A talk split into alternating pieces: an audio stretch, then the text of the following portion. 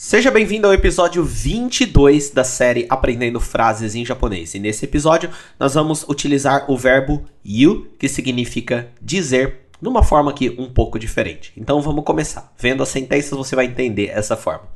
A primeira sentença é Minna ni wa yahari ikitaku nai. Eu disse a todos que iria, mas definitivamente eu não quero ir. Presta atenção aqui no verbo sendo utilizado. Ele está no passado, you, ita, e ele tá assim, ó. Minna ni wa ikuto ita. Então, eu disse a todos que iria. Minna ni iku. A todos, eu vou. To ita. Eu disse. Se a gente fizesse meio que de trás para frente, né? Então, ó. Eu disse, ita.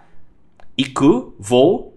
Minna ni a todos. Então, eu disse a todos que ia. Tá no passado, né? Ita. Eu disse a todos que ia.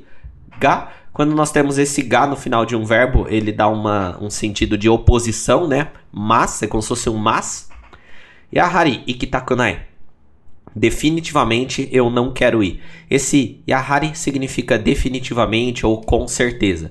E ikitakunai significa é o verbo ir, iku, só que na forma tai no negativo, ou seja, dá a ideia que você não quer realizar a ação. Então, ikitakunai, eu não quero ir. Mais uma vez, Minna ni wa iku to itta ga yahari ikitaku nai. Se você tiver com dificuldade de entender por, pelo tamanho da sentença, tenta quebrar ela em pedaços. Por exemplo, Minna ni wa iku. Você consegue entender até aqui? Por exemplo, iku significa ir. Minna significa todos. E aqui nós temos a partícula ni. A partícula ni, ela vai se referir a quem você disse. Ou seja, ela não conversa aqui com o verbo iku. Ela conversa com o verbo you, que vai aparecer ainda depois. E nós temos aqui niwa, porque o nesse caso, a mesma palavra que recebe a partícula ni também é o tópico da sentença, né? A partícula wa indica o tópico da sentença, o assunto principal da sentença. Então, o assunto principal dessa sentença é para todos, né? Se fosse minawa, seria falando sobre todos. Minna niwa seria falando sobre para todos, né? Esse virou o tópico principal da sentença.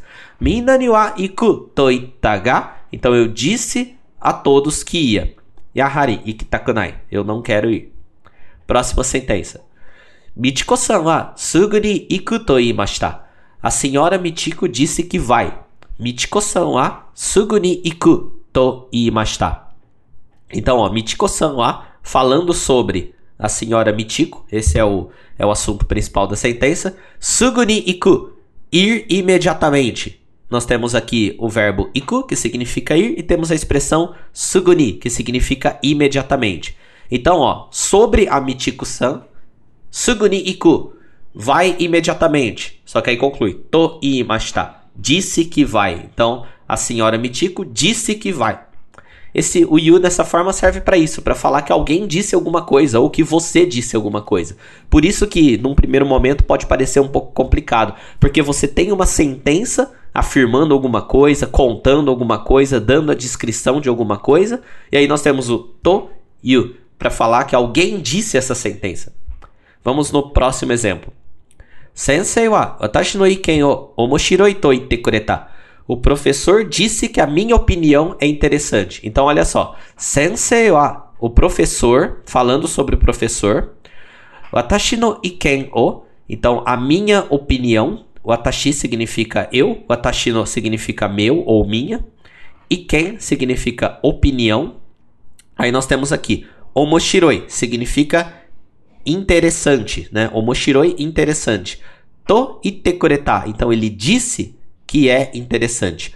Esse itekureta é porque nós temos o kureru. Quando nós temos um verbo na forma T e nós temos o kureru, significa que alguém fez a ação por você. Isso pode até ser tema de uma próxima de uma próxima videoaula daqui da série, usando sentenças como kureru ou kureta.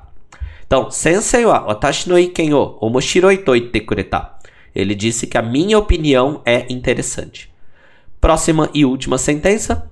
Ano hito wa watashi no koto baka da to itta. Aquela pessoa disse que eu sou um idiota. Então, olha só. Ano hito wa, aquela pessoa Ano significa aquele, hito significa pessoa. O atashi no koto, então nós temos aqui o atashi, que significa eu, e nós temos esse koto, que se a gente traduzir ao pé da letra significa coisa, mas ele é usado quando você está se referindo a sobre alguém, tipo watashi no koto, coisas sobre mim ou sobre a minha pessoa. Então é uma coisa peculiar do japonês, não adianta querer traduzir uh, ao pé da letra. Sempre que está falando sobre alguém, vai usar o koto. Então, por exemplo, é, quando alguém se declara para uma outra pessoa, fala que gosta dela, ela fala, por exemplo, Kimi no koto ga suki. Kimi no koto ga suki. Então, eu gosto sobre você, se fosse fazer, traduzir ao pé da letra. Mas você não pode ficar preso à tradução ao pé da letra, senão são idiomas diferentes. Você só tem que entender que, nesse caso, você tem que colocar o nokoto. Watashi no koto bakadato ita. Então, anohito wa watashi no koto bakada. Olha só, baka significa idiota, né? Que se você assiste anime, dorama, você já ouviu essa, essa palavra um monte de vezes. Aqui nós temos o da, que significa ser, né? É o desu, só que no informal. Bakada é idiota. Toita, disse. Então, olha só. Toita, disse. Bakada, que é um idiota. Você consegue ver que aqui é uma sentença e aqui é outra. E é como se essa, essa, esse to e tá tivesse cotando essa sentença. É como se fosse assim, ó. Aquela pessoa disse. Aí abre aspas, você é um idiota, ou é um idiota, fecha aspas. É tipo isso que esse Toyu faz. Ele dá a ideia de que alguém disse a sentença que está atrás dele. Essa é a ideia. Então, esse é um dos usos, tá, desse verbo. Existem outros, mas você pode identificar conforme você vai lendo e a gente pode trazer aqui também é, em outras aulas dessa série. Então, é isso aí. Se você tem alguma dúvida, deixa aqui nos comentários, vai dizendo o que, que você tá achando, se você tá gostando, se você acha que tá muito difícil, muito fácil, muitas sentenças, poucas sentenças. Sua opinião aqui é muito importante para a gente conseguir melhorar cada vez mais essa série. Então é isso aí. Vejo você no próximo vídeo. Tchau!